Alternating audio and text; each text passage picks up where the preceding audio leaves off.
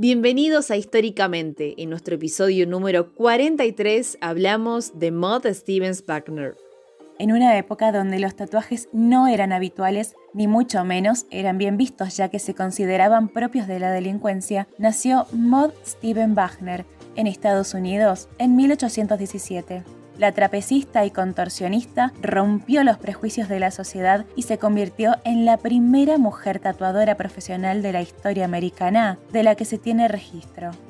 Durante su juventud, Stevens trabajó mucho tiempo en circos itinerantes. A los 27 viajó con la Exposición Universal de San Luis, donde conoció a Gus Wagner, el hombre más tatuado en América, comerciante marino y circense que había viajado por el mundo y había regresado a Estados Unidos cubierto con más de 300 tatuajes. Él decía que había aprendido el arte de tatuar en las tribus en Indonesia y Mod rápidamente quiso aprender. Todo partió con una cita.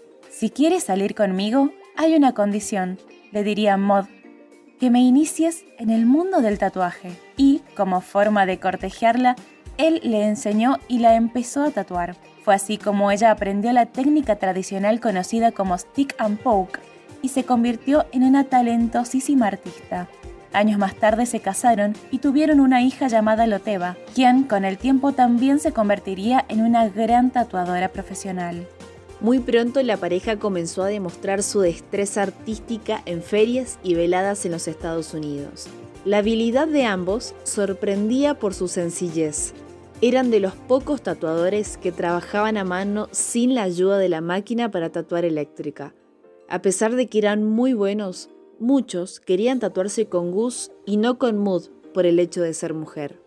Juntos recorrieron el país en circos itinerantes, carnavales, ferias y todo tipo de eventos populares de la cultura del entretenimiento y diversión de la época, donde las imágenes de los cuerpos tatuados eran un espectáculo en sí mismo. La pareja se tatuaba mutuamente. Él le dibujó animales míticos y salvajes, plantas exóticas, mujeres indígenas e incluso el nombre de ella.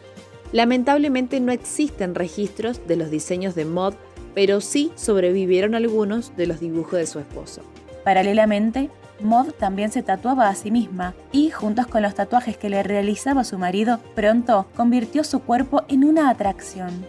Steven recorrió el país exhibiéndose en los espectáculos y consiguió romper el estigma que rodeaba a las mujeres.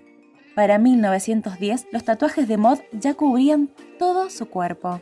Años más tarde, abandonaron el circo y el matrimonio siguió viajando en forma independiente por Estados Unidos. Se presentaron en ferias, salas de juego o teatros como tatuadores profesionales y como atracciones en sí mismos. Maud Wagner murió el 30 de enero de 1961 en Lowtown, Oklahoma. Y en resumen, Maud Steven Wagner fue la primera mujer tatuadora de la historia americana y su legado la muestra como una mujer fuerte y dispuesta a abrirse un camino en el ámbito que solo estaba reservado para los hombres. Todo esto lo logró gracias a su talento, a su esfuerzo y a su brillante e históricamente. Esto fue todo. Te esperamos en el próximo episodio de Históricamente. Y recordá que desde tu lugar podés marcar la historia.